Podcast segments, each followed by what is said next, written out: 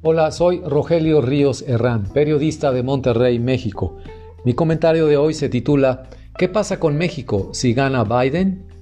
Número 1. Si gana Joe Biden, su gobierno y los demócratas en el Congreso y el Senado castigarían a AMLO por su apuesta a favor de Trump, pero se cuidarían de castigar a México. Esto significa que podrían ejercer presión sobre López Obrador y llamarlo a cuentas por su apoyo a Trump, pero no van a poner en peligro la relación bilateral con México ni a descarrilar ninguno de sus aspectos. 2. En lo económico, defenderán los nuevos gobernantes a las empresas e inversionistas estadounidenses que se han visto afectados por las medidas tomadas por el actual gobierno mexicano, por ejemplo, en el sector de las energías alternativas, además de atender las quejas por lo que los inversionistas han llamado una política de extorsión fiscal de las autoridades mexicanas. La opción de suspender o cancelar el TEMEC bajo un nuevo gobierno demócrata no está ni siquiera considerada sobre la mesa. Al contrario, bajo los nuevos y estrictos mecanismos de supervisión establecidos en el TEMEC, por ejemplo, en las áreas laboral, de medio ambiente y derechos humanos, hay muchos hilos que el gobierno de Biden puede jalar, legítimamente hablando, para ejercer contrapeso a medidas de AMLO que considere dañinas a los intereses americanos. 3. En materia de seguridad, la relación bilateral ha tocado fondo bajo el gobierno de AMLO. En público, funcionarios estadounidenses y el embajador Christopher Landau han manifestado la falta de confianza que existe de parte de autoridades y agencias de inteligencia en Washington frente a sus contrapartes mexicanas. Hay desconfianza del lado americano para compartir información vital de inteligencia. La vía empleada por Washington lo revela con claridad.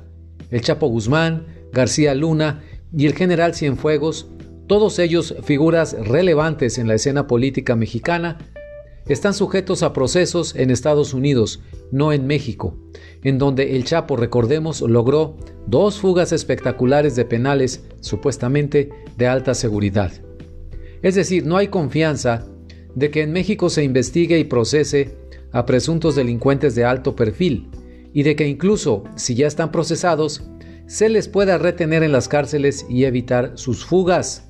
Si esto ha sucedido bajo la administración Trump, el cual supuestamente ha cultivado una buena relación personal con AMLO, seguramente continuará en términos muy similares con Biden, es decir, con la misma desconfianza.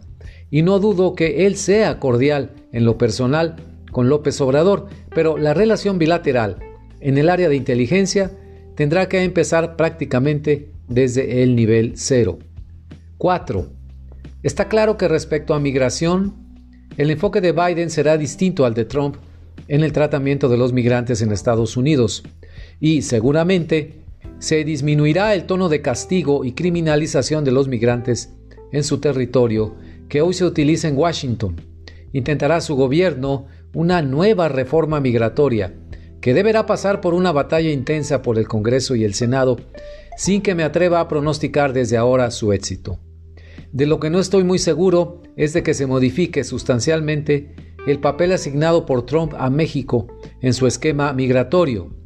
Nuestro país es el guardián de Estados Unidos en la frontera con Guatemala, la cual es la puerta de entrada de los migrantes centroamericanos a México en ruta a los Estados Unidos, y por lo menos hasta que se apruebe eventualmente una nueva reforma migratoria, ese rol asignado a México es conveniente para Washington, independientemente de quién esté en la Casa Blanca, y en estos momentos es conveniente para López Obrador para equilibrar las presiones que recibirá en el terreno económico y de la seguridad de parte de los norteamericanos. Así que ni Washington empujará mucho en este sentido, ni Palacio Nacional en México presentará grandes resistencias u objeciones. 5. En cuanto a la relación personal de presidente a presidente, y puesto que Biden conoce bien a México y a muchos mexicanos, no habrá enojo ni distanciamiento en público entre ambos personajes, al contrario, observaremos mucha cordialidad entre ellos, pues son dos viejos lobos de mar de la política. En todo caso, el castigo para AMLO será de otra forma. No será López Obrador el único canal o el más importante de conexión de Biden y su gobierno con los actores de poder y el escenario político en México, pues le dará más juego a las fuerzas opositoras mexicanas. El sector empresarial mexicano tiene ligas estrechas con la American Chamber of Commerce, por ejemplo, con la idea de que la arena pública mexicana se equilibre sin necesidad de mayores presiones de Washington. AMLO perderá el canal privilegiado que decía tener con Trump, pero no perderá su acceso a Biden ni a la Casa Blanca, aunque digamos que no será tan amigo de él como lo fue de Trump, si es que alguna vez lo fue. 6. Nadie en su sano juicio en Washington está pensando, en el caso de un eventual triunfo de Biden, en suspender la cooperación con México, el TEMEC, o descarrilar de alguna otra manera la relación bilateral con México.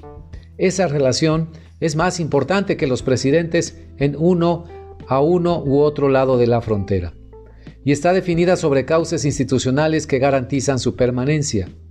Por supuesto, necesita constantemente de ajustes políticos y administrativos, y se ve afectada, algunas veces severamente, por la personalidad y carácter de algún presidente estadounidense o mexicano.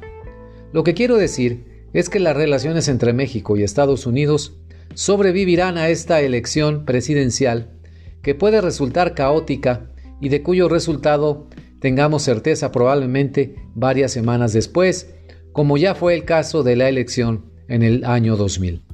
De lo que no cabe duda es de que mexicanos y gringos seguiremos conviviendo como vecinos, por lo que es mejor que nuestros gobernantes se entiendan y puedan trabajar juntos.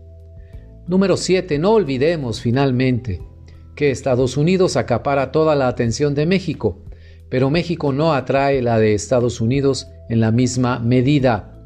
En la agenda externa de Washington, Ocupamos un lugar en la parte media, mucho muy lejos de China, Rusia y Europa, Irán, Afganistán, India, el terrorismo, etc.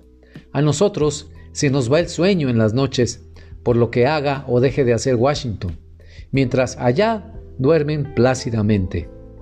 Eso es la asimetría entre ambos países. Es México quien tiene que acomodarse a Estados Unidos, no al revés. Muchas gracias.